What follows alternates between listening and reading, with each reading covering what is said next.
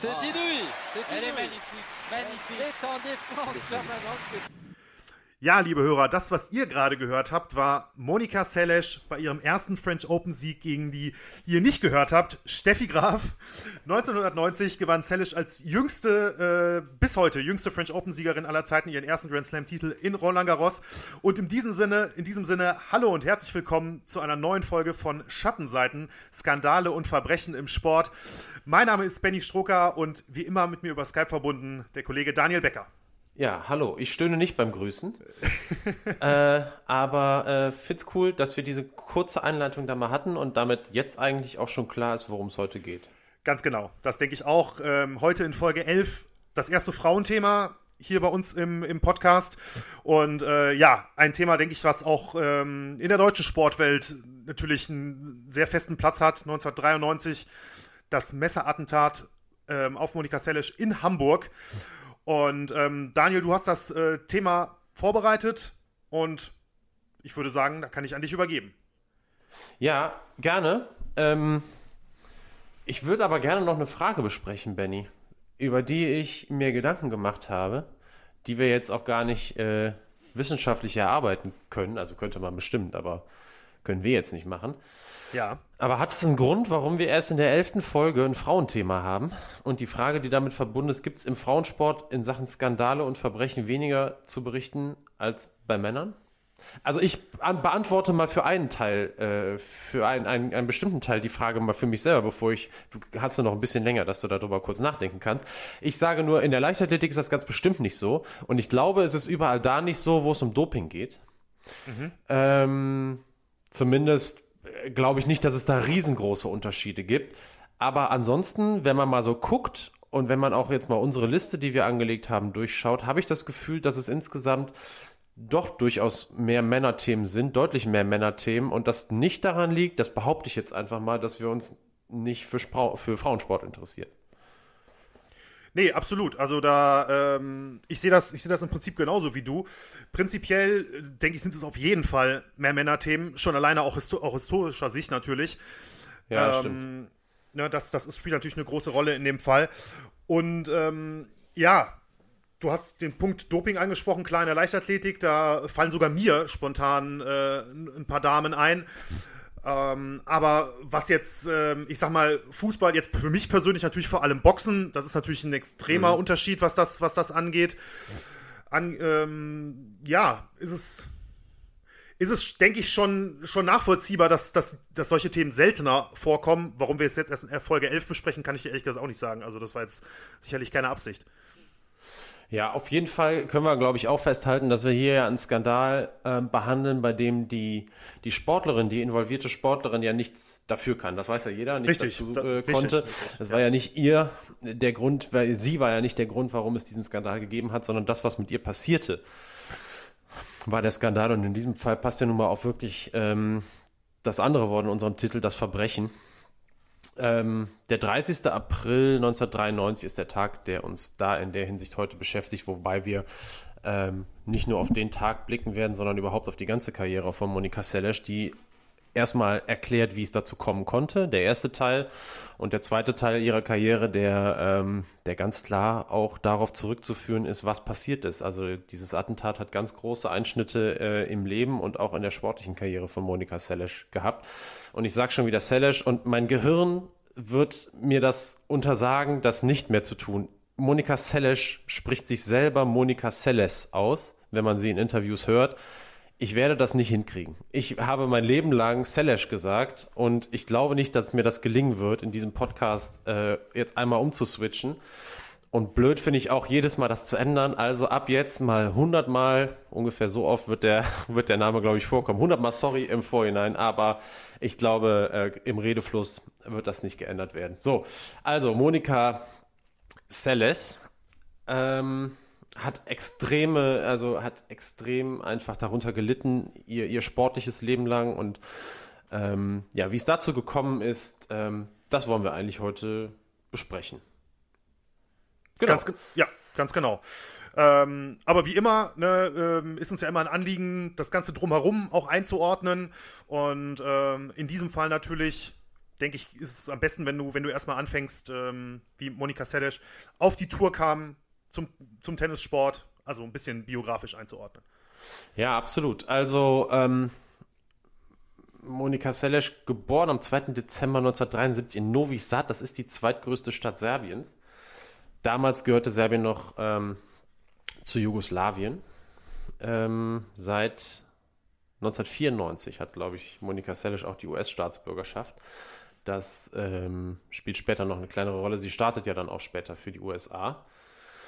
Ähm, Seles galt ganz früh schon in ihrer Jugend als echtes Tenniswunderkind. Also im Alter von fünf Jahren hat sie mit dem Tennisspielen angefangen und war sehr, sehr schnell die beste Nachwuchsspielerin in Jugoslawien, die ja auch ohnehin wie die ganzen äh, Staaten des Warschauer Pakts damals ein extremes Sportförderungs äh, Sportfördersystem hatten, extremen Fokus auf Sport gelegt haben und äh, Selesch da schon immer herausragend gewesen und ähm, aber auch äh, extrem viel unterwegs gewesen, äh, weltweit schon in jungen Jahren und bei einem Turnier in Florida wurde sie entdeckt von Nick Bollettieri. Den werden Tennisfachleute und Tennisfans ganz sicher kennen. Das ist ein extrem berühmter, bekannter Trainer, der unter anderem auch Spieler wie Andrew Agassi, wie Jim Courier, wie Tommy Haas, dann später auch Maria Sharapova trainiert hat. Ganz, ganz kurz auch mal Boris Becker.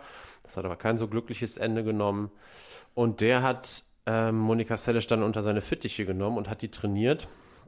Und schon im Alter von 16 Jahren, im Jahr 1990, wurde Seles die jüngste French Open-Siegerin der Geschichte. Damals, zu der Zeit, als sie 1990 die, das Turnier in Roland Garros gewann, war sie sogar die jüngste Grand Slam-Siegerin. Allerdings wurde sie 1997 von Martina Hingis abgelöst, die ähm, bei den Australian Open, bei ihrem Sieg bei den Australian Open noch ein paar Wochen jünger war.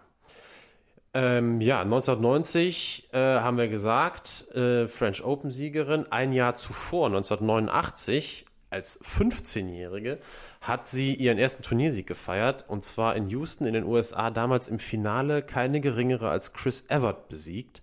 Die 18-fache Grand Slam-Siegerin und die ganz, ganz große Konkurrentin von Martina Navratilova in den 1970er und 1980er Jahren die damals, ich meine, die müsste damals 33 gewesen sein bei dem Spiel, 32, 33.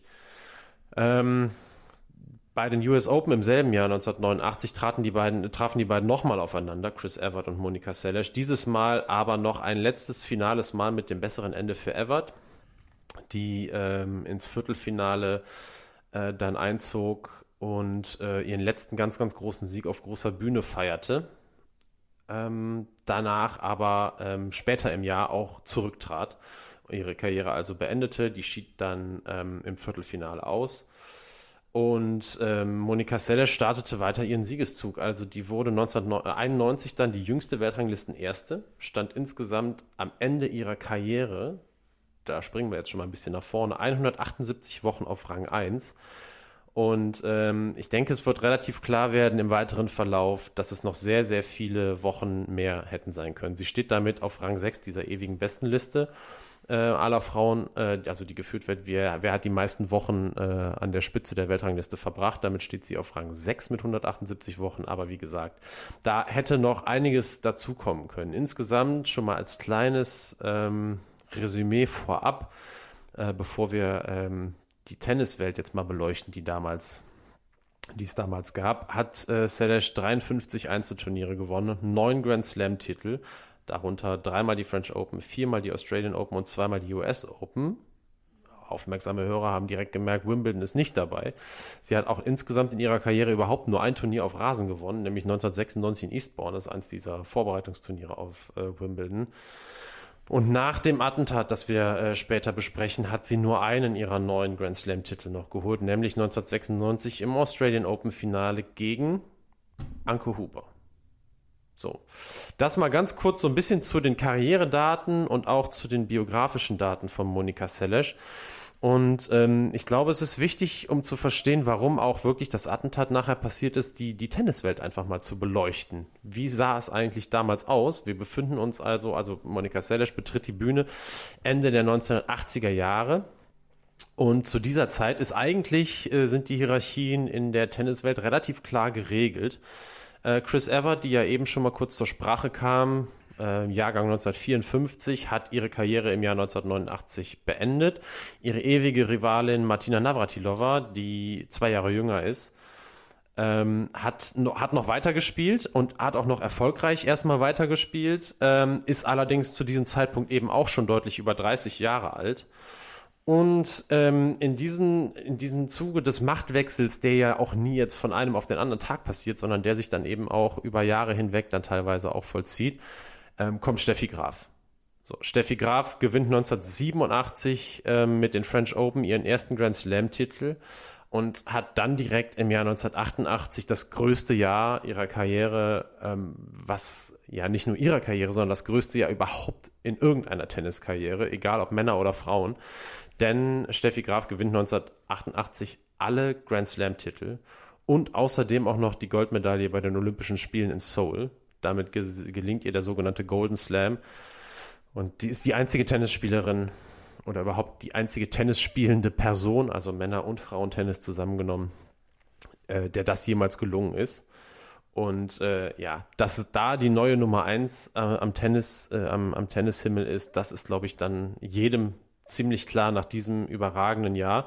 Auch 1989 macht sie eigentlich da weiter, ähm, wo sie 1988 aufgehört hat, gewinnt direkt im Anschluss ähm, dann das erste Turnier, die, das erste Major-Turnier, die Australian Open. Ähm, und gewinnt auch Wimbledon und die US Open in diesem Jahr. Das einzige Turnier, was sie nicht gewinnt, verliert sie im Finale gegen Arantxa Sanchez Vicario in drei Sätzen bei den French Open.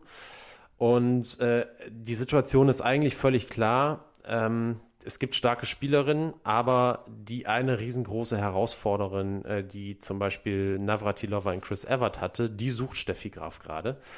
Und da äh, kommt Monika Seles ins Spiel. Und das Duell der beiden bestimmt auf jeden Fall die Tenniswelt in den nächsten Jahren. Und das, obwohl, ich habe es gerade schon mal angekündigt und ein paar Namen sind ja auch schon gefallen. Ähm, es, es gab eine, eine, also es gibt eine Liste an Namen von, von Spielerinnen. Also ich glaube, Benny, vielleicht geht's dir da, ich glaube, dir geht's ähnlich. Ähm, kannst ja gleich gerne was zu sagen. Diese Liste von Namen, die ich jetzt auch gleich nenne, das sind so die Tennisnamen, äh, mit denen ich zum Beispiel aufgewachsen bin. Also alle, die so jetzt, sage ich mal, Mitte, Anfang, Mitte, Ende 80er aufgewachsen sind, bekommen bei der Liste, die ich jetzt vorlese, bestimmt auch leuchtende Augen. Also Steffi Graf und Monika Seles haben wir genannt, Martina Navratilova haben wir genannt. Dann gab es Spielerinnen wie Gabriela Sabatini, Arantxa Sanchez Vicario, Conchita Martinez, Jana Nowotna, Nathalie Tosia, Mary Jo Fernandez, Amanda Kurzer, Jennifer Capriati, über die kann man übrigens auch noch eine Folge machen. Kann gut sein, dass das irgendwann mal noch kommt. Äh, ab Mitte der 90er Jahre kommen dann Martina Hingis dazu, Lindsay Davenport dazu, Mary Pierce dazu. Also, ich weiß nicht, Benny, erzähl du auch mal, siehst du es auch so? Habe ich jemanden vergessen? Ist das auch eine Liste von Namen, ähm, an die du dich auch gut erinnerst? Oder ist das bei dir anders? Nee, also äh, tatsächlich wirklich an jede, die du genannt hast, ähm, kann ich mich selbst gut erinnern. Ist, man muss ja auch sehen, dass äh, gerade in den 90ern äh, durch ähm, Steffi Graf natürlich und Boris Becker in Deutschland ja einen großen Tennisboom gab. Und wenn mich meine äh, Erinnerung nicht täuscht, gab es, glaube ich, Wimbledon und sowas sogar bei RTL oder sowas Mitte der 90er. Also zumindest glaube ich, mich daran erinnern zu können. Bin mir ehrlich gesagt bin mir ziemlich sicher. Und ähm, ansonsten natürlich Eurosport und ja, Tennis war äh, extrem in als TV-Sport, genauso wie, wie natürlich die Formel 1 dann auch in der, in der Zeit, vor allem in Mitte, Ende der 90er.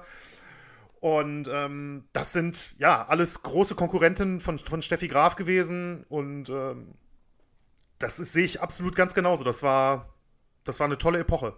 Ja, fand ich auch eine, eine super Zeit fürs, fürs, fürs Damentennis. Damals, du hast es ja schon angesprochen, diese Entwicklung von Steffi Graf so ziemlich parallel mit der von Boris Becker, der ja ein bisschen früher angefangen hat, nachher dann nicht mehr ganz so mithalten konnte, in, nicht so ganz in die Sphären vorgedrungen, vorgedrungen ist wie Steffi Graf aber das natürlich mitbegründet hat und ja, wahrscheinlich sogar auch noch mehr Aufmerksamkeit äh, bekommen hat. Ähm, ja, aber diese Periode definitiv eine, äh, ich weiß gar nicht, ob ich dir jetzt ehrlich gesagt von äh, den 2010ern äh, so viele Namen nennen könnte auf Anhieb. Äh, würde also, mir schwerfallen. Ich, wo du das gerade ansprichst, ähm, ich hatte auch in der, ähm, ich habe ja auch ein bisschen natürlich rein recherchiert ins Thema und ähm, als ich dann die Weltranglisten ersten und so weiter mal reingeguckt habe und wo steht eigentlich Selesh in dieser Liste und als ich dann, muss ich jetzt ganz ehrlich gestehen, als ich dann über ähm, Ashley Barty als aktuelle Erste ja. gestoßen bin, muss ich ehrlich sagen, habe ich im ersten Moment gedacht, wer ist das denn? Ja, also, naja, aber ich hätte niemals, ich hätte dir auch nicht gesagt, dass die jetzt erste ist. Das hätte ich dir auch nicht sagen können. Und ist überhaupt so, das ist gerade sehr, sehr auffällig, dass es keine Spielerin im Moment gibt, äh, seit die Dominanz von Serena Williams geendet äh, hat, dass es keine Spielerin gibt, die sich dauerhaft da so vorne durchsetzt. Es gibt ja extrem viele Wechsel gerade ähm, ja. in den letzten Jahren äh, an Position 1 der Weltrangliste. Und ähm, ja, da kann man, der eine sagt, es ist gut fürs Damentennis, der andere sagt, dazu gehöre ich ehrlich gesagt auch ein bisschen, für mich ist das alles ein bisschen zu viel Wundertüte, ähm, weil ich das Gefühl habe, also ja, dieses, dieses klare Favoritin Underdog ähm, ist so ein bisschen weg und jede kann jede schlagen. Das ist auf der einen Seite spannend, auf der anderen Seite finde ich, lebt der Sport auch immer so ein bisschen davon, dass es so Gejagte und Jägerinnen gibt in dem Fall. Ähm, das fehlt mir ein bisschen. Das führt halt dazu, dass es ähm, ja relativ wenige echte Rivalitäten gibt, weil es äh, weil's immer so ein Durcheinander ist. Ne? Und das ist ja dann auch, das werden wir später noch in der, ähm, in der Top 3 besprechen, unsere, unsere persönlich größten äh, Tennisduelle.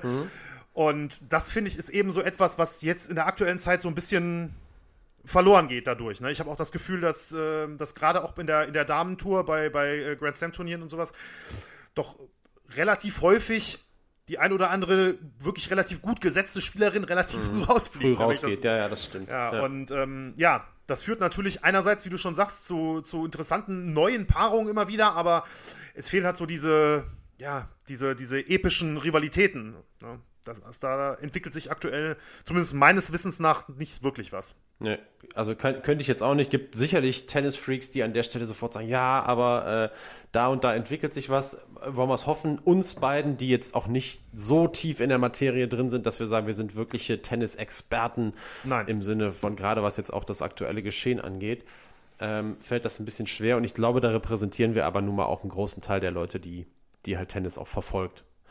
Ähm, aber du hast ja super Überleitung äh, gemacht, Benny, perfekt, weil du gesagt hast, die großen Rivalitäten und das, der nächste Punkt auf unserer Agenda ist eben das Duell Monika Seles gegen Steffi Graf. Und ähm, um jetzt noch mal ein bisschen so zurückzukommen, also Anfang der 90er Jahre muss man ganz klar sagen, dass Steffi Graf ähm, ihre Herausforderin Nummer eins gefunden hat. Und äh, tatsächlich scheint es gerade in den Jahren 1991 und 92 so zu sein, dass Selesch in dem Duell die Oberhand gewinnt. Ähm, 1991 teilen sich die beiden Spielerinnen die Grand Slam-Siege untereinander auf. Allerdings jetzt nicht fair im Sinne von 2-2, sondern Selesch gewinnt drei Turniere und Steffi Graf bleibt mit Wimbledon ein Grand Slam-Sieg in diesem Jahr. In diesem Jahr. In den Finals treffen in dem Jahr beide allerdings nicht aufeinander. Ähm, trotzdem ähnelt sich dieses oder sieht das Bild ähm, im Jahr 1992 sehr ähnlich aus. Selesch gewinnt wieder die Australian Open, schlägt dort Graf im fin schlägt dann später, sorry, Graf im Finale der French Open und wird in dem Jahr auch die US Open gewinnen. Ähm, eine ganz besondere Situation 1992 gibt es in Wimbledon. Denn da sieht es wirklich so aus, als könnte, als könne Monika Seles das Turnier äh, zum ersten Mal in ihrer Karriere gewinnen. Die spielt ähm, ein wahnsinnig starkes ähm, Turnier in London, ist extrem gut in Form. Allerdings gibt es, und deswegen muss man auch kurz mal sagen, haben wir auch das Intro ganz am Anfang jetzt nicht ohne Grund verlängert ähm, und ähm, einen Auszug aus einem Spiel äh, gezeigt, in dem Monika Seles eben sehr gut zu hören ist. Denn in London gibt es extreme Diskussionen um ihr Stöhnen auf dem Platz. Ähm, schon im Viertelfinale, Nathalie Tosiar hat sie da rausgeschmissen, die hat sich extrem darüber beschwert. Im Halbfinale ist dann Martina Navratilova an der Reihe.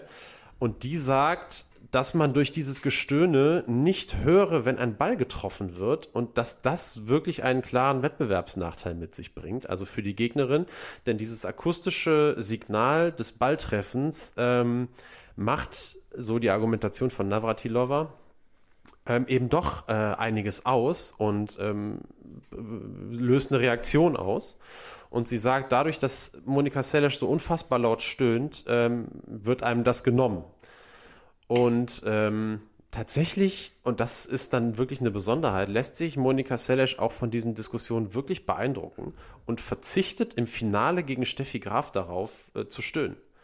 Und verliert damit aber völlig die Kontrolle über ihr Spiel. Und Graf, die in dem Jahr eigentlich eins ihrer schwächsten, der schwächsten Jahre in ihrer äh, gesamten Karriere hat 1992. Er tut sich so ziemlich leicht und gewinnt das, gewinnt das Finale deutlich mit 6 zu 1 und 6 zu 2 in zwei Sätzen. Und äh, das ist wirklich jetzt gerade auch in der Retrospe äh, Retrospektive extrem bitter für Monika Seles, denn so, sie, so nah sollte die dem Sieg in, in Wimbledon nie wiederkommen. Und ähm, hat äh, danach einen interessanten Satz gesagt oder geschrieben in ihrer Biografie, äh, stelle ich gleich nochmal kurz den Namen vor. Sie hat gesagt, ich wollte nicht, dass jeder sauer auf mich ist. Ich wusste nicht, was ich tun sollte. Es war so, als ob ich meine beidhändige Vorhand ändern würde. Ich wusste einfach nicht mehr, wie man Tennis spielt, ohne dieses laut, diese lauten Ausrufe bei jedem Durchschwingen schrieb sie in ihrer Biografie Getting a Grip on My Body, My Mind, Myself, so der englische Titel, 2010 erschien, ein New York Times Bestseller in den USA.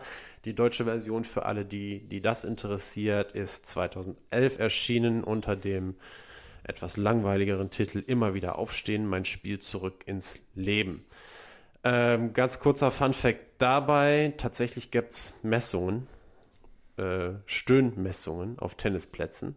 Mhm. Bei Selesh wurden 93,2 Dezibel gemessen. Damals galt sie als die Stöhnvorreiterin. Das, das hört sich sehr dämlich an, ist aber so, wie sie damals bezeichnet wurde.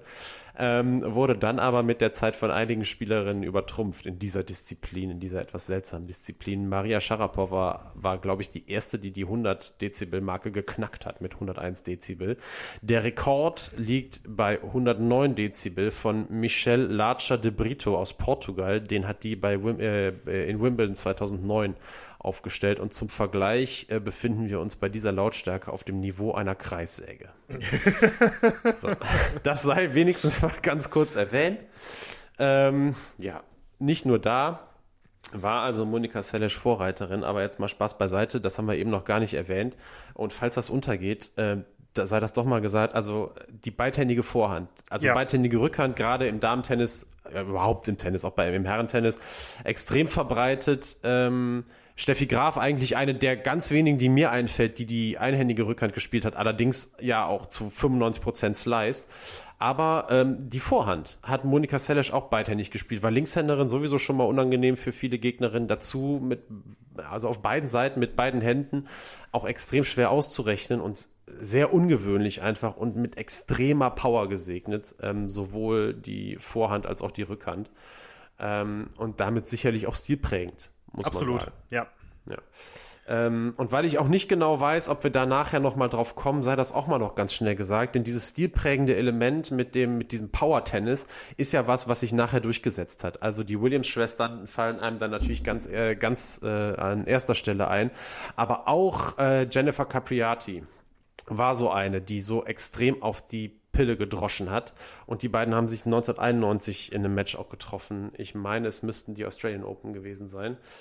Ähm, müsste ich gleich auch nochmal nachschauen. Vielleicht ergibt sich da nochmal eben die Gelegenheit. Auf jeden Fall gilt das als ein, äh, als ein Spiel, das ähm, äh, das wirklich stilprägend war und so ein bisschen den Tennissport verändert hat. Weil und ich glaube auch Monika Seles hat in einem Interview gesagt, sie hat selber nie mehr äh, oder vorher nie und auch nachher nicht in einem Spiel teilgenommen, wo zwei Frauen so sehr auf die Filzkugel eingedroschen haben. Also es war das US Open Halbfinale es 91. die US Open, nicht ja. die Australian Open. Danke, ja, da Benny. Gibt es sogar, da gibt es sogar dann äh, online eine, eine, Überschrift auf, auf einer Seite, die darüber schreibt, wo die heißt, als Monika Seles und Jennifer Capriati das Power Tennis erfanden. Ja, also das äh, Wunderbar. passt das, sehr gut zu dem, was du gerade gesagt doch, hast. Äh, perfekt zusammen. Ja.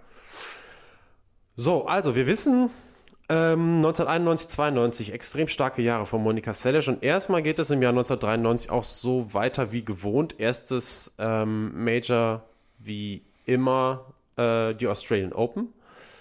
Ähm, gewinnt sie und ähm, schlägt da im Finale eben auch äh, Steffi Graf. Dieses Mal ist es wieder sie, wieder Celeste, die da die Oberhand behält. Und zu dem Zeitpunkt ihres äh, Australian Open Sieges führt also Monika Seles auch längst die Weltrangliste an. Und ähm, man muss, glaube ich, das ist, glaube ich, ein sehr, sehr guter Zeitpunkt, um mal die Frage zu stellen, ob zu dem Zeitpunkt der Machtwechsel an der Spitzenposition im Frauentennis schon vollzogen ist. Ich glaube, das muss man äh, insofern mit Ja beantworten, als dass sich die Rolle der Jägerin und der Gejagten einfach jetzt umgekehrt hat. Also, dass ähm, Steffi Graf ihren, ihren Nimbus als, als Nummer 1 da eingebüßt hat und äh, Monika Seles an ihr vorbeigezogen ist. Das ist zu dem Zeitpunkt so, das ist überhaupt kein äh, Anlass dazu glauben, dass das jetzt ewig so weitergegangen wäre und dass Steffi Graf da jetzt nicht in der Lage gewesen wäre, auch zurückzuschlagen. Aber Fakt ist, in diesem äh, Moment zu Beginn des Jahres 1993 ist Selesch die 1 und Graf die 2. Nicht nur was die Weltrangliste angeht, sondern überhaupt was das, ne, was überhaupt das Gefühl auch angeht, wer ist eigentlich im Moment die beste Tennisspielerin der Welt. Ja. Ähm, die beiden haben sich extrem heiße Duelle geliefert, extrem emotionale Duelle, hochklassige und vor allem sehr in unterschiedlichem Stil, also eben schon mal angesprochen, das, den, das Power-Tennis von Selesch gegen dieses äh, Rückhand-Slice-Tennis von Steffi Graf, die sich so lange die so lange ihre Gegnerin mit dem Rückhandslice genervt haben, bis die der endlich mal auf die Vorhand gespielt haben und die war eben extrem stark von Steffi Graf und ähm, damit hat sie dann extrem viele Winner einfach geschlagen oder eben vorher auch ihre äh, Gegnerin zu Fehlern gezwungen. Ähm, und ich glaube, man kann relativ sicher sagen, dass dieses Duell Graf Selesch das Potenzial gehabt hätte, eventuell sogar äh, Evert versus Navratilova als ganz großes Duell der, des Damentennis der Geschichte abzu, äh, abzulösen. Nicht zwingend, was die Anzahl der Matches gegeneinander anging. Ähm, ich glaube, da sind wir bei fast 100 Duellen zwischen Evert und äh, Navratilova. 80 genau. 80 genau, ja. Und das, also es waren am Ende zwischen Zelesch und Graf 15. Ähm, auf die 80 wären die wahrscheinlich nicht gekommen, auch wenn, wenn die beide komplett durchgespielt hätten.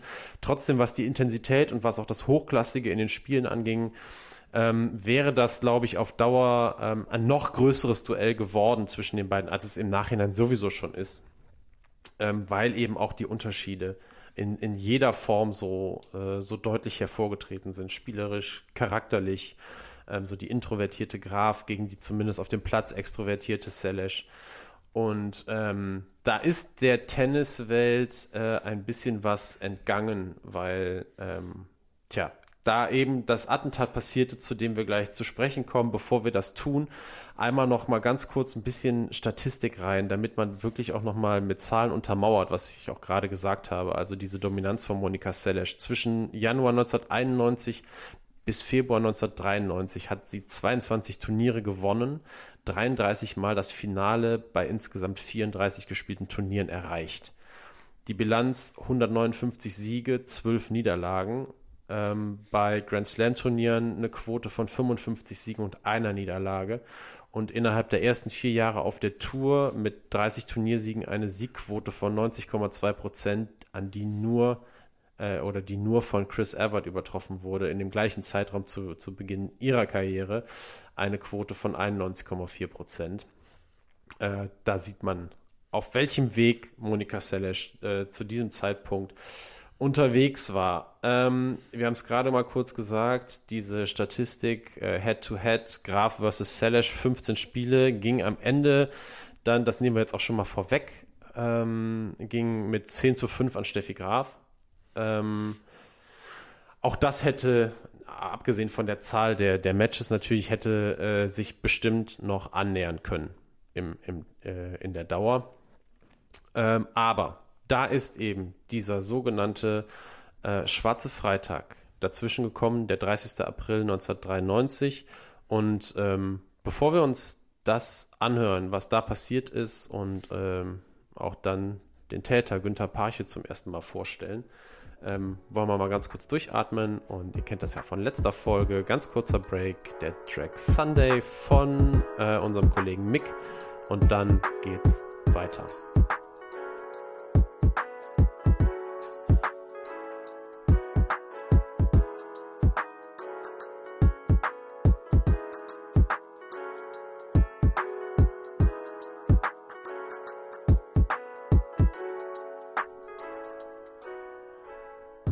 Günther Parche kam 1959 in Erfurt in der ehemaligen DDR äh, zur Welt. Von seiner Mutter wurde er relativ früh zu seiner Tante abgeschoben, die ihn fortan großgezogen hat.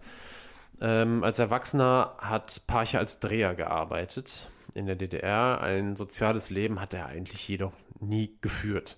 Äh, Zeit seines Lebens soll er ohne Partnerin oder Partner durchs Leben gegangen sein, soll keine Freunde gehabt haben nie unterwegs gewesen sein und mit der Zeit einfach auch immer mehr Eigenheiten entwickelt haben.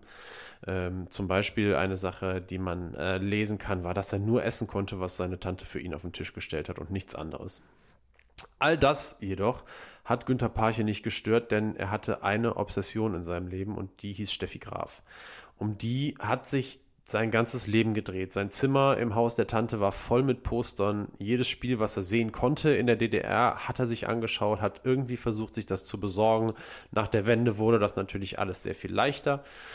Und ähm, er, ja, immer wenn Steffi Graf gespielt hat, war er dabei vor dem Fernseher und ähm, das, das, sein, sein, seine ganze Seelenstimmung hing davon ab, wie das Spiel ausgegangen ist. Dementsprechend verwundert es nicht, dass die Zeit Ende der 80er Jahre war, äh, auch die beste Zeit im Leben von, von Günter Parche war. Denn die Dominanz von Steffi Graf natürlich gerade 1988, 89 hat ihn extrem glücklich gemacht, als dann aber Monika Seles die Bühne betrat und als wunderkillend äh, die Tenniswelt zu erobern begann. Da wurde Parche unruhig mit äh, außerdem noch mit, mit dem Hass für die Staaten des Warschauer Paktes ausgestattet, stand Selesch für ihn sowieso auch aus politischer Sicht äh, als Exempel für das Böse. Und ähm, ja, das war also etwas, was ihn wirklich, das muss man so sagen, und das wird auch so geschrieben, ähm, ja, nicht mehr, nicht mehr in Ruhe schlafen ließ. Ähm, in seinem ganzen Leben war er nie in der Nähe von Steffi Graf gewesen. Er selbst hat von sich gesagt, dass er das nicht aushalten würde, in ihrer Nähe zu sein. Hat auch seine Fanpost, die er ihr regelmäßig geschrieben hat, nie mit seinem Namen unterschrieben, sondern immer mit ein Anhänger aus Thüringen oder später nach der Wende mit ein Anhänger aus den neuen Ländern. Und als einmal durch die Medien ging, dass Steffi Graf eine Kette geklaut worden sei im, äh, im Umzugs, im, im, im, in der Kabine, äh, hat er ihr Geld als Anzahlung für eine neue Kette geschickt, tatsächlich. Und äh, all das zeigt, glaube ich, relativ eindrucksvoll, dass in der Welt von ihm eine Sache nicht passieren durfte, nämlich die, dass Steffi Graf besiegt werden würde und dass sie von der Spitze der Weltrangliste vertrieben werden würde und äh, weniger Grand Slam-Titel gewinnen würde. Und als dann die Siegesserie von Monika Seles anhielt, die wir eben ja schon beschlossen haben, gerade in den Jahren 91, 92, Anfang 1993, hat Günter Parche eben beschlossen, die erste Reise seines Lebens zu unternehmen nach Hamburg zu fahren, wo der damals als Citizen Cup bezeichnete oder wo das Turnier mit dem Namen Citizen Cup stattfand, was ein absolut top besetztes Turnier auf der Anlage am Roten Baum war. Und äh, eben dort am 30. April 1993 im Publikum zu sitzen, als Monika Seles im Viertelfinale auf Magdalena Maleeva getroffen ist. Im zweiten Satz in diesem Viertelfinale führte Selesch mit 4 zu 3. Den ersten hatte sie schon mit 6 zu 4 gewonnen. Der Seitenwechsel kam, sie setzt sich hin, nimmt ihr Handtuch, checkt auch nochmal kurz ihren Schläger, trinkt einen Schluck. Der NDR hat damals das Spiel übertragen, blendet dann das Ergebnis ein und im Hintergrund sind zwei kurze Schreie zu hören auf einmal. Erst von einem Mann, dann von Selesch. Direkt ist im Publikum Tumult. Der Schiedsrichter, man hört ihn, wie er über das Mikrofon einen Arzt bittet, auf den Platz zu kommen. Das Bild schwenkt dann wieder, oder die Kamera schwenkt wieder auf Selesh, die fasst sich an den Rücken. Man sieht, der Schreck ist ihr, er steht ihr ins Gesicht geschrieben. Schließlich sackt sie zu Boden. Sofort sind aber Leute da, die sich um sie kümmern. Und man sieht, dass ähm, im Publikum Günther Parche, von, von dem natürlich zu diesem Zeitpunkt noch niemand weiß, wer das ist, aber dass der von, von mehreren Zuschauern überwältigt und äh, ruhig gestellt wird. Und äh, ja, es wird klar, dass äh, Parche Selesch ein Küchenmesser in den Rücken gestochen hat und die Wirbelsäule dabei sehr, sehr knapp zum Glück verfehlt hat. Ähm, die Situation auf dem Platz beruhigt sich ein wenig, als klar wird, dass Selesch sich bewegen kann, dass sie aufrecht sitzen kann.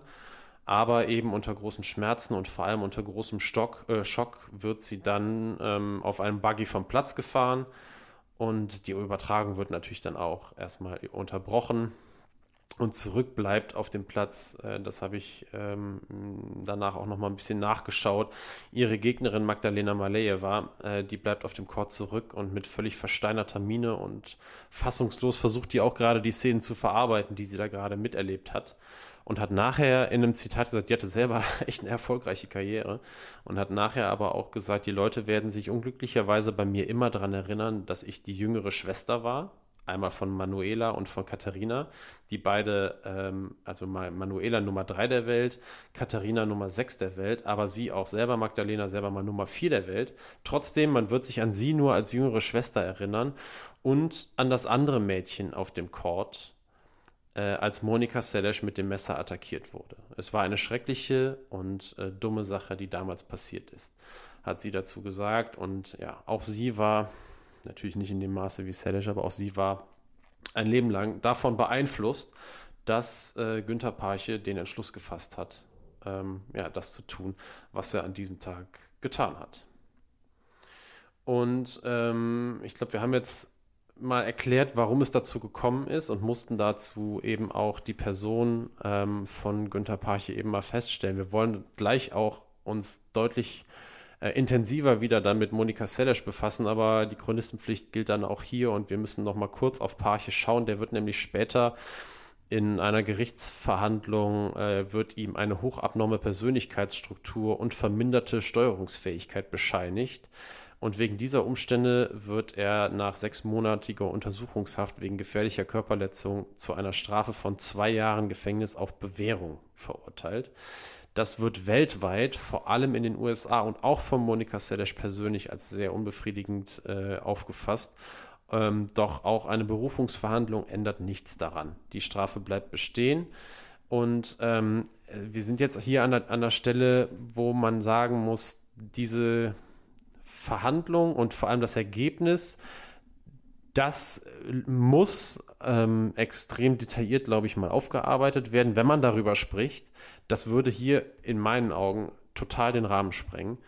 Ähm, deswegen will ich dieses juristische Ende hier einfach auch mal kurz halten, ähm, weil da müssten wir auch Juristen an unserer Seite haben. Da müssten wir uns das einfach mal wirklich erklären. Das ist an dieser Stelle, sei das jetzt einfach mal, das haben wir jetzt mal gesagt und das ähm, passt einfach jetzt nicht hier rein, soll auch von uns nicht bewertet werden. Das Einzige, was, äh, was dazu vielleicht wirklich noch interessant ist, ist, ähm, dass Parche sich vor der Tat äh, durchaus mit dem Thema Strafmaß beschäftigt haben soll und na, allerdings noch ähm, in seinem Kopf die DDR-Maßstäbe damals präsent waren und er damit gerechnet hat, wenn er das macht, was er sich da vorgenommen hat, 10 bis 15 Jahre im Gefängnis zu sitzen. Ähm, er soll seinen Grafschrein, den er in seinem Zimmer aufgebaut hatte, zusammengepackt, in Koffern verpackt und im Garten vergraben haben, mit dem Plan, seine Habseligkeiten dann 10 bis 15 Jahre später wieder auszugraben, sobald er eben aus dem Gefängnis kommt. Also er hat sich durchaus damit auseinandergesetzt, aber ähm, ist halt äh, zu einer deutlich milderen Strafe äh, eben verurteilt worden. Und ähm, er hat gesagt nachher, er hat das ja auch nie geleugnet oder so, ich meine, konnte er ja auch nicht, natürlich, aber er hat gesagt, ich tat es für Steffi Graf, niemand sollte jemals meine Steffi schlagen. Ähm, über Parche verliert sich dann nachher auch die Spur. Der lebte danach eben äh, weiter bei seiner Tante. 2012 wurde bekannt, dass er nach mehreren Schlaganfällen in einem Pflegeheim lebt. Seitdem habe zumindest ich dann auch nichts mehr gefunden. Äh, mhm. Äh, da verliert sich dann die Spur. Die letzten, der letzte Stand ich glaube, das ist dann sogar irgendwie der Wikipedia-Artikel, der das irgendwo herholt, ähm, sagt, dass es 2013 der Stand ist ähm, und heute weiß man eigentlich äh, nichts darüber. Das stimmt, ja. ja. Also er sagte vor Gericht, äh, das habe ich jetzt gerade hier nochmal offen, mein Ziel war es, sie für eine gewisse Zeit spielunfähig zu machen, damit Steffi Graf wieder die Nummer 1 der Weltrangliste wird. Ne? Also das ja, ist gut, dass du das nochmal sagst, Benny, weil da muss man, da muss man ganz ehrlich nachher sagen, äh, wenn man, wenn wir jetzt alles dann auch durchgesprochen haben, äh, genau das hat er geschafft. Richtig, ja. Sogar fünf genau Wochen später schon. Das ja. hat er erreicht. Ja. Ja, ähm, ja. Kümmern wir uns zunächst aber nochmal um Monika Seles, denn ähm, die leidet extrem darunter. Das Attentat verändert für sie alles ähm, in der Tenniswelt, weil sie erstmal fehlt. Also Graf übernimmt einige Wochen nach dem Attentat wieder Platz 1 in der Weltrangliste und wie das dann so ist mit der Zeit, auch wenn sowas Furchtbares passiert, äh, gewöhnt sich die Tenniswelt auch an äh, das Fehlen einer ihrer allergrößten dann doch irgendwann. Und äh, der Tenniszirkus geht weiter ohne Monika Seles, deren körperliche Wunde schon nach einigen Wochen wieder verheilt ist. Ähm, sie hatte, wie gesagt, sehr großes Glück, dass Parchi ihre, ihre Wirbelsäule verfehlt hat.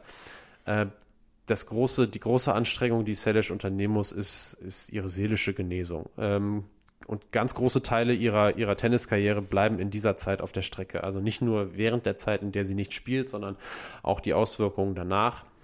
In einem Interview von 2008 hat sie mal, ähm, hat sie mal erklärt, ich habe als kleines Mädchen angefangen, Tennis zu spielen, weil ich es liebte. Jetzt plötzlich habe ich beim Tennis zum ersten Mal in meinem Leben dieses Gefühl nicht gehabt. Also als sie dann wieder angefangen hat mhm. zu trainieren und versucht hat, an ihrem Comeback zu arbeiten. Ähm, sie leidet in der Folge des Attentates unter einer posttraumatischen Belastungsstörung. Als Begleiterkrankung treten eben dann auch Depressionen auf, wie das dann da häufig der Fall ist. Sie kündigt ihr Comeback sehr regelmäßig an, aber ebenso regelmäßig muss sie das auch wieder verschieben.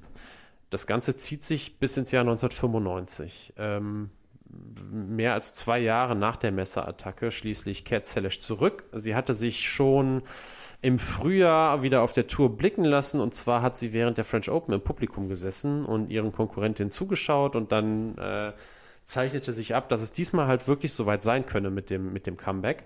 Und sie steigt dann erstmal mit einem Showmatch ein gegen Martina Navratilova und ihr erstes Turnier, die Canadian Open in Toronto, gewinnt sie dann später und zwar ohne Satzverlust, kommt zurück und äh, das ist ja nun mal kein äh, Wald- und Wiesenturnier, das ist, ein, das ist ein Riesenturnier auf der WTA-Tour schon immer gewesen. Und äh, ohne Satzverlust, ich glaube 14 Spiele hat sie insgesamt abgegeben äh, bei diesem Turnier. Also äh, es scheint so zu sein, als würde Monika Seles zur alter Stärke zurückfinden. Und äh, ja, es folgen die US Open. Und ähm, Monika Seles schlägt auf dem Weg ins Finale Anko Huber, schlägt Jana Nowotna, schlägt auch Conchita Martinez und trifft im Finale zum ersten Mal seit dem Attentat ähm, oder seit das Attentat passiert ist, auf Steffi Graf, gewinnt auch den zweiten Satz glatt mit 6 zu 0, verliert das Match allerdings in drei Sätzen. Und ähm, alle, die sich das vielleicht mal anschauen, irgendwann werden feststellen, also vorher ähm, die Konkurrenz zwischen den beiden extrem groß. Da gab es nach, nach Siegen ein ganz kurzes Shake Hands am Netz und dann war es äh, dann war's das. Nach diesem äh, Spiel fallen sich beide dann doch auch sehr bewusst, glaube ich, in die Arme und sprechen noch sehr, sehr lange miteinander am Netz und herzen sich nochmal. Und Sellers hat auch nachher gesagt, also ich glaube, sie sagte, ich glaube, wir beide waren uns bewusst, dass die ganze Tenniswelt da auf uns schaut. Es ging um mehr als nur um Tennis und das haben beide, glaube ich, da auch mit sehr viel Herz über die, über die Bühne gebracht. Und ähm, ja, also das Comeback, auch wenn das Finale gegen Graf verloren geht, scheint also, ähm, scheint also weiter an Fahrt aufzunehmen. Und tatsächlich Anfang 1996, ich habe es schon mal ganz am Anfang gesagt, gewinnt äh, Monika Seles ihren neunten Grand Slam-Titel, Australian Open, im Finale gegen Anko Huber. Äh, böse Zungen sagen, der Michael Stich des Damen-Tennis. Oder andersrum ist Michael Stich die Anko Huber des Herrentennis, wie auch immer. Ähm, aber Fokus zurück auf Selesch. Es ist der letzte Grand Slam-Titel ihrer Karriere. Äh, Im Anschluss daran, an, an das Turnier, bremst sie zunächst mal eine Schulterverletzung aus. Später kommt das aus im Viertelfinale der French Open. Sie schafft es dann ins Finale der US Open, verliert dort aber äh, gegen Steffi Graf erneut gegen Steffi Graf.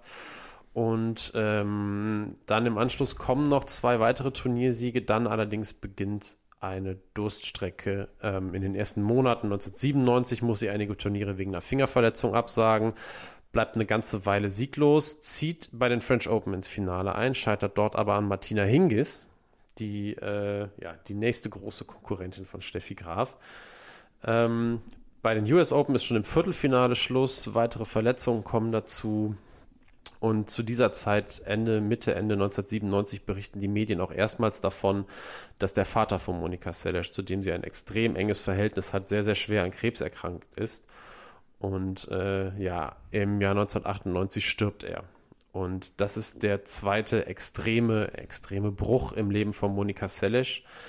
Ähm, auf und auf die, auf die Auswirkungen wollen wir auch gleich noch eingehen. Allerdings, äh, glaube ich, macht es Sinn, jetzt erst nochmal die, die Karriere von Selesh weiter zu Ende zu erzählen, bevor wir auf diesen Punkt 1998, den Tod ihres Vaters und die Folgen danach gleich auch nochmal kurz zu sprechen kommen. Ähm, wollen wir mal eben sagen, 1999 ähm, gelingt ihr nämlich noch einmal ein letzter Sieg gegen Steffi Graf. Ähm, Im bei den Australian Open im Viertelfinale 7 zu 5 und 6 zu 1. Also das erste, das einzige Mal seit dem Attentat, nach dem Attentat, dass äh, Selesch gegen Graf gewinnen wird. Später im Jahr treffen beide im Halbfinale der French Open ein letztes Mal aufeinander.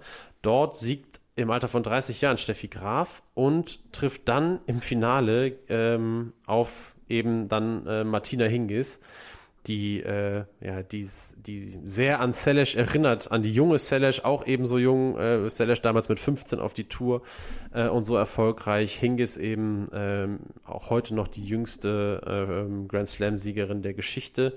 Ähm, und die hat im Finale, das war ein ganz kurzer Exkurs, die hat im Finale das Match gegen Steffi Graf eigentlich total im Griff startet aber dann völlig unnötig eine Diskussion mit der Stuhlschiedsrichterin über irgendeinen Ball, der im Aus gewesen sein soll oder eben auch nicht und verliert danach völlig das Konzept und Graf holt ihren letzten Grand Slam-Titel Nummer 22 und tritt kurze Zeit später, das weiß dann auch jeder, glaube ich, 1999, dann zurück.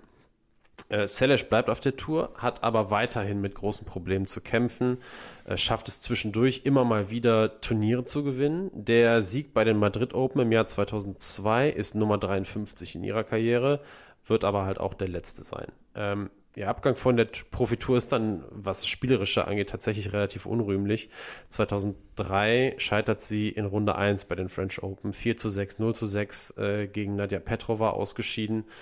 Ähm, eine, Rück äh, eine Rücktrittserklärung lässt allerdings eine ganze Weile auf sich warten. Fünf Jahre später spielt Selesch erstmal öffentlich noch mit dem Gedanken zurück auf die Tour zu kehren, dann im Alter von 34 äh, und dann nur noch die großen Turniere in Angriff zu nehmen. Aber die körperlichen Probleme, die weiterhin an ihr nagen, und darauf kommen wir jetzt gleich dann auch endgültig, die machen ihr weiterhin so sehr zu schaffen, dass äh, fünf Jahre nach ihrem letzten Match offiziell der Rücktritt, äh, der Rücktritt erklärt wird. 2008.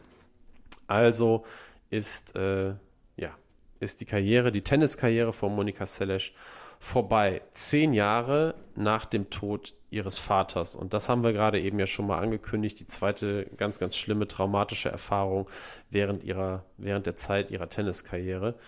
Und äh, nachdem sie zunächst mit äh, posttraumatischer Belastungsstörung und depressiven Phasen im Anschluss an das Attentat zu kämpfen hatte, ist es jetzt äh, die sogenannte Binge-Eating-Störung. Ich muss mal gerade, ich bin ein bisschen abgelenkt. Wir haben hier ein Eichhörnchen, das auf unserem äh, auf unserem Balkon hier rumturnt. Wir haben dem auch Nüsse rausgelegt und normalerweise nimmt es sich eine Nuss und verschwindet sofort wieder. Und jetzt turnt die hier aber seit fünf Minuten rum und isst eine Nuss nach der anderen.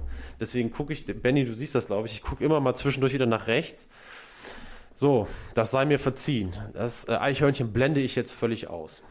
Mhm. Äh, Binge-Eating, äh, Binge-Eating-Störung war das Stichwort, das ich gerade genannt habe. Binge-Eating Disorder im Englischen ähm, Essattacken mit Kontrollverlust. Also eine Essstörung, die durch wiederkehrende Essanfälle gezeichnet ist. Allerdings werden dabei keine, also keine Bulimie, werden keine gewichtsreduzierenden Maßnahmen vollzogen, wie es hier im medizinischen Sprech heißt. Also es wird sich danach nicht übergeben, ja, und es wird auch jetzt nicht danach extra ansonsten nichts gegessen oder so. Also aufgrund dieser Essattacken neigen die Betroffenen eben häufig zu Übergewicht.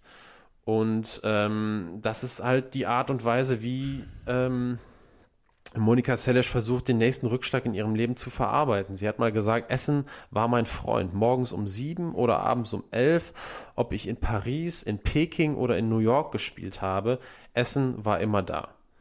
Seles nahm zu, ihr Gewicht schwankte auch stark, also es fiel auch extrem auf und bei sowas, das kennt man ja, der Boulevard, wenn das mal aufhört, dann gibt es in jedem Sport, wo es dynamisch zugeht, wenn man da ein bisschen zu viel auf den Rippen hat, dann gibt es halt auch einfach mal ab und zu unvorteilhafte Körperpositionen, in denen man dann vielleicht auch ein bisschen pummeliger aussieht, als man eigentlich ist. Und der Boulevard hat bei ihr nach sowas gesucht und das auch gefunden und ähm, das halt völlig ausgeschlachtet, egal wo sie spielte. Und ähm, das fiel damit zusammen, dass nun mal Ende der 1990er Jahre eine neue Generation von Tennisspielerinnen aufkam. Das ist auch das, was Zelesch jetzt selber gesagt hat. Die waren stark, die waren athletisch und die waren attraktiv. Und das Bild, das diese Generation abgegeben hat, war ein Bild, das Zelesch in ihren eigenen Augen überhaupt nicht erfüllen konnte und damit extreme Probleme hatte. Und dieser Teufelskreis ähm, mit, ähm, mit diesen Essattacken ging dadurch eben eigentlich noch schlimmer weiter. Und äh, ich glaube, da muss man jetzt einfach auch mal kurz überlegen und sagen, also was die durchgemacht hat in ihrer Karriere, erstmal mit dem Attentat, dann mit dem Tod ihres Vaters und diese Dinge sind ja auch nicht einzeln zu betrachten. Das geht ja ineinander über, das sagt sie auch selber. Also sie hat auch weiterhin versucht, damit das, was 1993 passiert ist, in irgendeiner Form zu verarbeiten. Und ähm, da muss man ganz klar sagen, das sind so viele äußere schwerwiegende Faktoren, die verhindert haben, dass Salish, die ja ohnehin schon in die Hall of Fame jetzt aufgenommen wurde, äh, direkt ein Jahr nach, nach ihrem Karriereende, die neuen Major-Titel gewonnen hat. Da muss man einfach sagen, die hätte ganz, ganz, ganz, ganz viele Turniere mehr gewinnen können. Also ich glaube, das muss man einfach so sagen, Benny. Du nix auch. Ich glaube, du siehst das wahrscheinlich auch so, oder? Ja, also auf jeden Fall. Also sie wurde mit Sicherheit ähm, ja mit ihrer besten Jahre beraubt. Das hast du, ähm, hast du ja gut ausgeführt, wie stark sie 91, 92, 93 war. Und ähm, ja, sie hat acht ihrer, ihrer neun Titel eben vor diesem, vor diesem Attentat geholt. Und äh, es gab jetzt keine, keinerlei Anzeichen, dass ihre, ähm, natürlich kann man nicht garantieren, dass sie weiterhin Titel gewinnt, aber es gab jetzt auch keine Anzeichen, dass ihre Dominanz in irgendeiner Form aufhören sollte, gerade auf den äh, langsameren Belegen. Dass es in Wimbledon vielleicht nicht klappt, okay, aber ähm, auf Hartplatz und auf Sand war sie ja, ja schon das Maß der Dinge damals. Das muss man so Ja. sagen. Total. Und sie Und war ja auch nie wieder in Deutschland, ne? Ähm, ich ja, weiß gar nicht, ob sie das war nie wieder in. Deutschland. Nee, das haben wir noch nicht gesagt. Sie war nie wieder in Deutschland. Das hing tatsächlich auch direkt mit dem, mit dem Gerichtsurteil gegen Parche zusammen. Also Ja. sie hat, nach dem Urteil hat sie gesagt, äh, dass sie, äh, dass sie so, so niedergeschlagen ist, dass sie nie wieder, äh, zumindest in Deutschland spielen will. Das Mhm. war das, was sie damals gesagt hatte. Ähm, ja, ja, genau. Also das hat jetzt nichts mit ihrer Beziehung zu Steffi Graf zu tun gehabt. Ich glaube, die wurde im Rahmen dessen, was da irgendwie möglich äh, oder normal ist, dann auch einfach äh, etwas enger, glaube ich, als zuvor. Weil natürlich, man kann ja Steffi Graf, was soll die, die kann ja nichts dafür. Ja, Ja, ja, also die hat natürlich danach ihren Siegeszug dann fortgeführt, hat insgesamt 32, äh, 22 Grand Slam Titel geholt. Und das ist alles in, in die Glaskugel schauen und so, aber man kann jetzt schon mal äh, davon ausgehen, dass es vielleicht der ein oder andere weniger geworden wäre, wenn Monika Seles da weiter durchgespielt hätte. Das heißt überhaupt nicht, dass Seles äh, jetzt dann die, äh, die Unschlagbare gewesen wäre und sie dann jetzt die wenige, diejenige mit 22 Titeln gewesen wäre. Also das ist immer so, dass da kommt jemand Neues dann in den Sport, der verändert den Sport. Ich habe mich so ein bisschen an Tiger Woods erinnert gefühlt, der im Golf so eine neue Körperlichkeit, eine neue Athletik mit reingebracht hat der war erstmal, war das einfach, es war neu, so, was, das, was Selesch gemacht hat, war auch neu. Da muss man sich erstmal drauf einstellen, da müssen sich auch die Gegner erstmal drauf einstellen und sich vielleicht selber auf ein Level heben. Das dauert eine Zeit, aber das ist ja nichts, was nicht möglich ist, sich da anzupassen. Und das ist, heißt auch überhaupt nicht, dass nicht auch Steffi Graf auf Dauer daran auch gewachsen wäre. Also es wäre ja alles möglich gewesen. Die war ja selber eine unfassbar talentiert, mega ehrgeizig. Die hätte schon einen Weg gefunden, Selesch auch zu schlagen. Aber das Duell äh, ist, ist auf Dauer verhindert worden. Und ähm, da muss man sagen, und das hast, du eben auch schon mal äh, kurz angesprochen und das jetzt auch mal als, das ist das traurige Fazit dieser Geschichte, dass das, was eigentlich vorgezeichnet war, der Weg, der vorgezeichnet war, ähm, von dem Attentat, in erster Linie von dem Attentat, ähm, durchkreuzt wurde und dass Günther Parche genau das erreicht hat, was er erreichen wollte. Nämlich, dass äh, die größte Konkurrentin von Steffi Graf äh, ins Straucheln gerät. Und das ist ihm gelungen. Und das ist eigentlich wirklich das traurige, das ganz, ganz traurige Fazit dieser, dieser Geschichte. Ja. Ja. Das ist der sportliche Teil. Also heute, Monika Seles ist relativ ähm, ja, im Hintergrund so ein bisschen geblieben. Die ist extrem erfolgreich als Buchautorin in den USA. Die ist Sprecherin, äh, die hat sich dann irgendwann geöffnet, hat ihre, Ess, die, ihre Erfahrungen mit Essstörungen öffentlich gemacht, äh, ist eine sehr, sehr angesehene Expertin auf diesem Thema jetzt, ist eine die sehr vielen Frauen und auch Männern überhaupt dabei hilft, ähm, diese Störung, mit dieser Störung umzugehen, da auch eine gewisse Awareness zu schaffen, sagt man immer, eine gewisse, Benny, hilf mir, Awareness, eine gewisse So, Aufmerksamkeit, Aufmerksamkeit Ja. zu schaffen für das Thema, weil das auch ein Thema ist, was jetzt was sehr intim ist, was äh, kaum jemand, der davon betroffen ist, zur Sprache bringen möchte. Und ähm, da ist sie also ähm, viele Jahre lang auch wirklich im, im, im, Fokus gewesen und hat dabei geholfen. Ist jetzt mittlerweile, soll einen Milliardär, glaube ich, kennengelernt haben und lebt mittlerweile, glaube ich, etwas zurückgezogener. Äh, aber äh, gesund, zumindest das der letzte Stand und, ähm, und auch, glaube ich, äh, dann doch jetzt äh, glücklich und äh, zumindest da steht jetzt einem, einem, einem weiteren Leben, einem weiteren schönen Leben jetzt erstmal nichts mehr im Wege. Und im Übrigen, äh, diese, diese Gewichtsprobleme bei ihr, also sie hat das total in den Griff bekommen, wenn man die, die sieht, die letzten Interviews von ihr, äh, so drahtig wie mit 15, 16. Also, ja, topfit sieht die aus. Die Monika Seles. Von Top Fit zu Top 3. Boah, Weltklasse. Von Top Fit zu Top 3. Ja, Benny, du kannst jetzt erzählen. Ich muss ja gleich, äh, ich bin ja, ja. Nee, fang du mal an. Erzähl mal was über unsere Top 3. Was wollen wir überhaupt machen? Ja, wir hatten ja, äh, oder wir haben ja immer mal wieder ne, so eine, eine Idee. Wir versuchen in manchen Folgen hinten raus ein bisschen mehr zu diskutieren, wenn sich, wenn sich viele Fragen aufwerfen. Ich denke, das haben wir heute bei dem Thema hier ähm, stellenweise im Laufe der Folge schon ganz gut hinbekommen. Ja.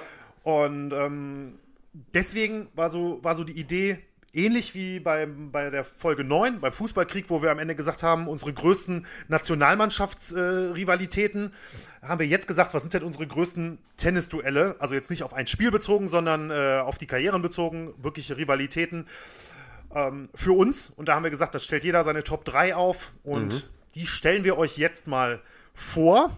Jo. Und ähm, ich möchte direkt vorweg sagen, also beim Fußballkrieg hatte ich am Ende ähm, noch angekündigt, dass es jetzt nicht wirklich ähm, komplett auf mich persönlich bezogen ist, sondern dass ich, dass ich eher so versucht habe, historisch eine, eine Top 3 aufzustellen, im Gegensatz zu Daniel zum Beispiel, der wirklich persönliche Einflüsse ähm, hat gelten lassen.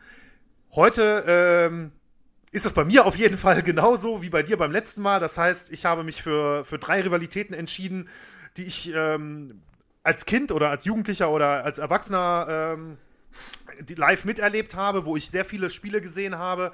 Und deswegen äh, ist jetzt zumindest von meiner Warte aus Paarungen, wo sich wahrscheinlich jeder Tennis-Crack an den Kopf passt, ähm, sind Duelle wie Björn Borg oder John gegen John McEnroe oder eine, die Rivalität von Chris Evert gegen Martina Navratilova nicht dabei. Einfach Naja, aber ich weiß gar nicht, Grund, ob man sich da an den Kopf fasst, ehrlich gesagt. 90ern. Doch, doch, ich glaube schon. Ja, meinst du? Ja. Ja, aber warum? Wenn du. Weiß ich nicht, weil also, es mir im Boxen genauso gehen würde. ja? Ja. Ja, aber wenn ich, aber ich kann ja jetzt nicht sagen, ich habe auch nicht Björn Borg gegen, äh, gegen John McEnroe zum Beispiel, weil ich die nie, ich habe die nie spielen sehen. Ja, genau. Ne? Also ähm, ich habe zwar den Film gesehen, den kann ich übrigens, äh, den kann ich übrigens empfehlen, ähm, aber äh, nee, habe ich auch nicht dabei. Ich glaube trotzdem, ich kann mir gut vorstellen, dass wir, also ich bin meiner Linie auch treu geblieben und habe Duelle genommen, die mich persönlich da einfach beschäftigt haben. Glaube aber, dass ich zumindest in Teilen näher an der äh, Sports Illustrated Liste bin als beim letzten Mal. Und ich kann mir, also wir kennen unsere Listen ja nicht, ich kann mir nicht vorstellen, ehrlich gesagt, äh, dass wir nicht mindestens ein Duell, dass sich das nicht, dass sich das nicht doppelt. Ja, das kann, mir ich, kann ich fast mir auch nicht vorstellen. Schauen wir mal. Das kann ich mir auch nicht Ähm, vorstellen. Willst du loslegen? Oder soll Äh, ich loslegen? Nee, ich- beim letzten Mal habe ich losgelegt, diesmal bist du dran. Ja, okay. Dann lege ich los mit Platz 3. Und ich glaube, ich muss sagen, wir machen, wir machen äh, Selesch gegen Graf. Das wäre drin.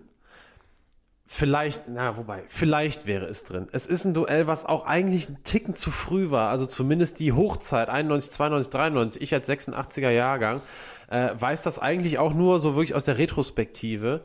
Ähm, aber das fiel jetzt sowieso raus für mich, ähm, weil wir das nun mal jetzt als auch so groß auch behandelt haben. Ansonsten muss ich sagen, obwohl wir Selesh das erste Frauenthema haben, ich habe keine einzige Frauenpaarung in meinen Top 3 Ich schon. in Frage gekommen. Was? Ich schon, wollte ich kurz Ja, einwerfen. ja, das ist doch gut so. In Frage gekommen bei mir wären Graf gegen Hingis, ähm, Serena gegen Venus Williams und ähm, Lindsay Davenport gegen Martina Hingis habe ich mir aufgeschrieben. Aber da war nichts dabei, wo ich wirklich guten Gewissens hätte sagen können, dass das eins der drei Duelle, die ich hier genommen habe, in meiner persönlichen Top 3 irgendwie verdrängen könnte. Ja, seht's mir nach. Meine Nummer 3, und das ist die, die nicht, glaube ich, Sports Illustrated tauglich ist, ist Roger Federer gegen Andy Roddick. tatsächlich. Denn äh, das ist ein, ein völlig auf Wimbledon bezogenes äh, Head-to-Head, das mich äh, aber immer begeistert hat, aber eben auch immer verzweifelt zurückgelassen hat. Ähm, dreimal sind die beiden im Wimbledon-Finale aufeinander getroffen. Ich war immer für Roddick. Ich habe Roddick geliebt. Ich habe die Aufschlagwucht geliebt. Ich habe den Typ geliebt. Das war einfach ein unfassbarer Entertainer und äh, ein geiler Offensivspieler und einer, der auch immer mit, mit unfassbar Herz einfach dabei war und auch seine Emotionen mal rausgelassen hat, aber fand ich nie auf eine, auf eine unsympathische Weise und auch nie wirklich auf eine arrogante Weise und der auch immer, fand ich, die Klasse seiner Gegner anerkannt hat. Ähm, deswegen fand ich ihn immer mega und äh, hätte ihm sehr gewünscht, dass er eins, eins der Spiele gegen Roger Federer mal gewinnt, ist ihm aber nie gelungen. Aber ich saß immer vor dem Fernseher extrem mitfiebert, obwohl ich auf der anderen Seite, das will ich auch mal sagen, ich bin ein riesen Federer-Fan. Aber ähm, in dem Fall war ich immer auf der Seite von Roddick, auf der Seite des Underdogs. Äh, leider hat es nie gereicht. Mein Platz 3, Roger Federer, Andy Roddick.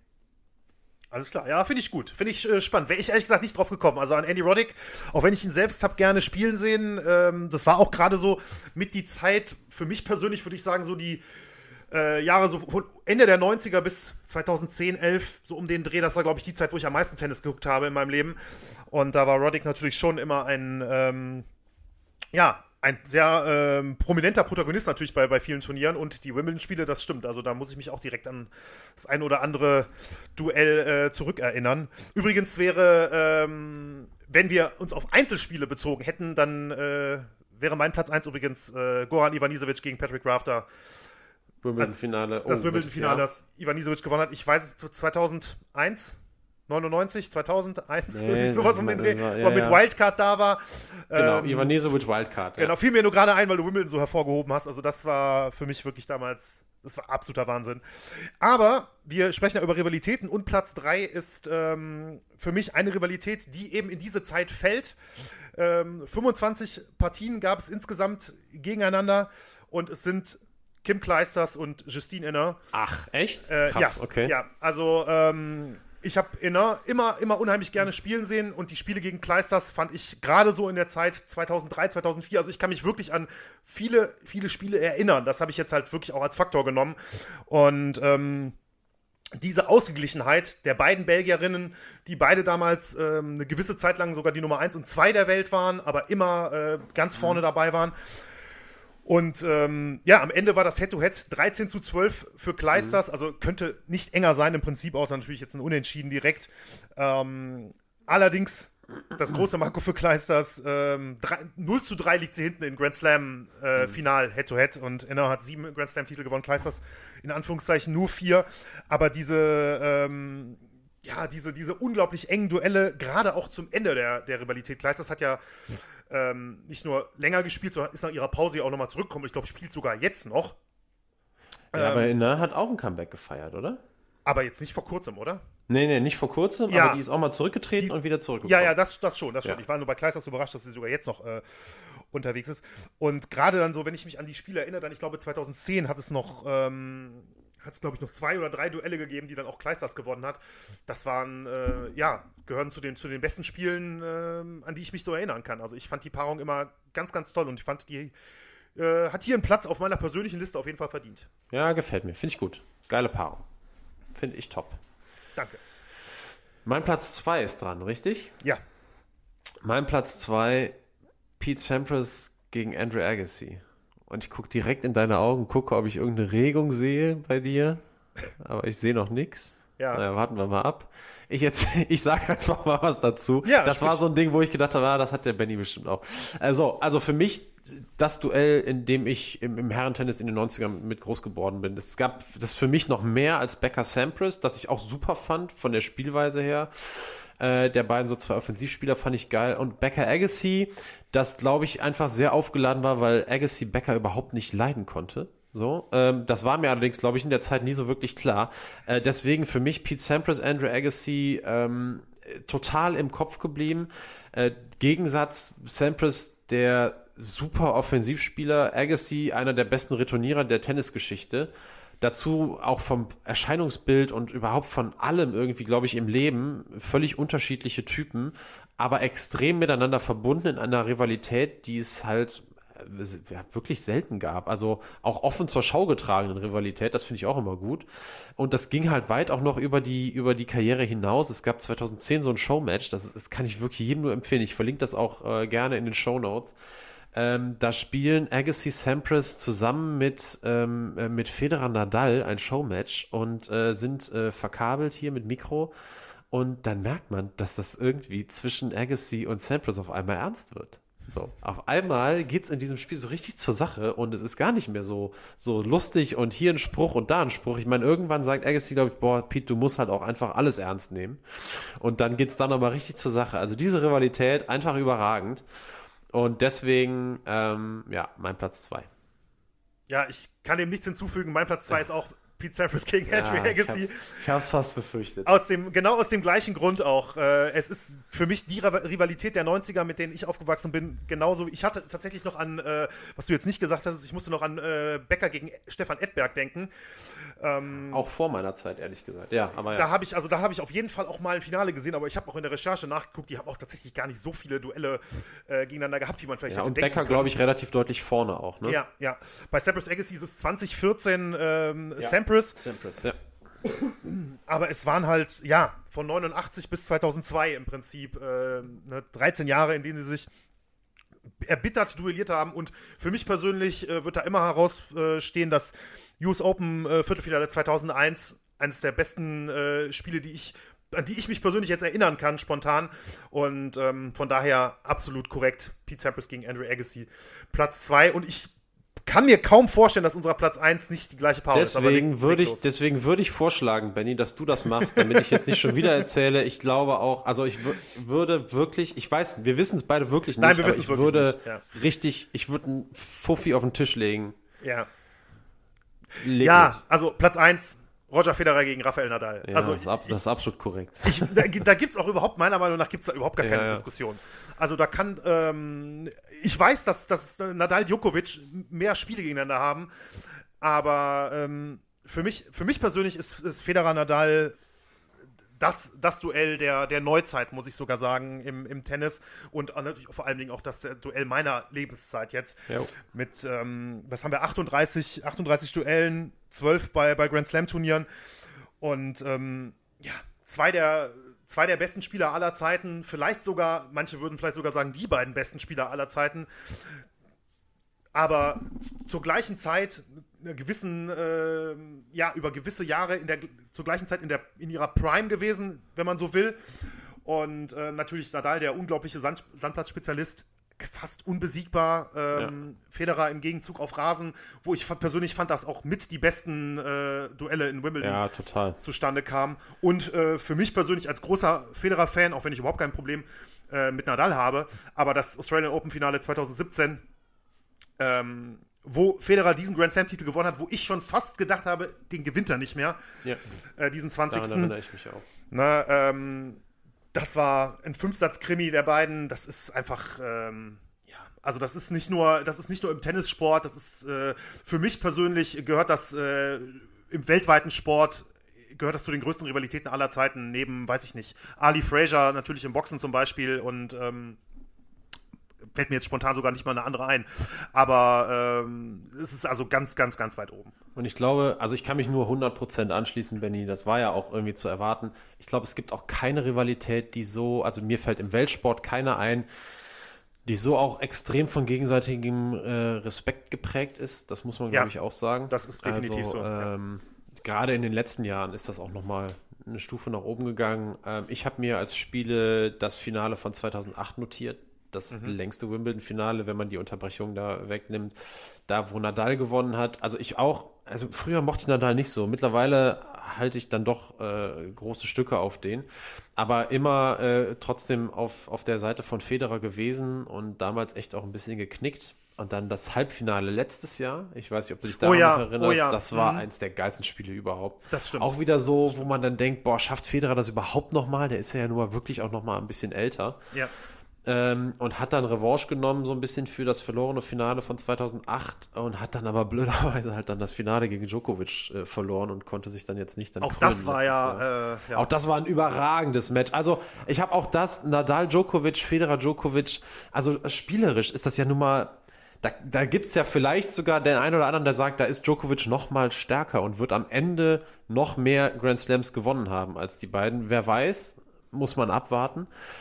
Aber für mich auch völlig klar, Federer Mhm. Nadal ist das, das Matchup der letzten 20 Jahre.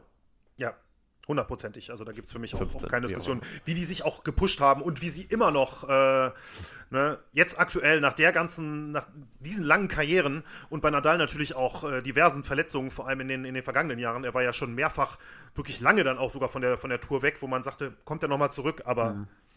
Es ist, ähm, ja, ich bin mal gespannt. Da, ist ja sogar, die ist ja sogar noch, die läuft ja sogar noch, die Rivalität so Die gesehen. läuft noch, ja. Ne, und ähm, was uns da noch geboten wird in, in Zukunft, muss man mal abwarten.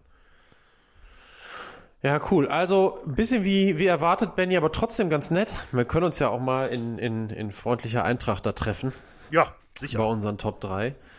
Ähm, Wäre auch nicht realistisch gewesen, glaube ich, jetzt in diesem Fall. Ja, aber du bist doch auch voll nah an diesen, also sagen wir mal so, an, den Spo an der Sports Illustrated List. Ich hatte das so verstanden, dass du glaubst, dass du dieses Mal sehr weit davon entfernt bist. Aber Ja, bin ich ja auch. Also, ähm, also ich glaube, gibt's wie. die oder was? Die Liste Nein, mit nein, den, nein, nee. nein, aber ich, also von, von dem, wenn, wenn du dann mal einfach mal so ein bisschen googelst, um zu gucken, was ist denn sonst noch so dabei, da findest du eigentlich nichts, was äh, Evert Navratilova schlägt. Also das ist eigentlich überall Platz 1, Ja, das was ich so stimmt, gefunden ja. habe. Und ähm, ich finde sowas wie, wie McEnroe gegen Borg, ich meine, das ist natürlich auch einfach nur episch, ne? Also Ja, ich aber ist glaube, das, ist das, ist das mehr, ist das mehr als Federer Nadal? Sehe ich überhaupt nicht. Das vielleicht nicht, aber mehr als Sampras Agassi, da würde ich sagen, ja. Aber nicht mehr als Federer Roddick. ja, okay, so, alles klar. Wunderbar. Gut. Das, also von meiner Seite aus wäre es das. Zumindest Ja. was, äh, was die Top 3 und was das äh, Thema Monika Seles und das Attentat von 1993 angeht. Äh, ein, zwei Dinge, auf die wir noch hinweisen wollten.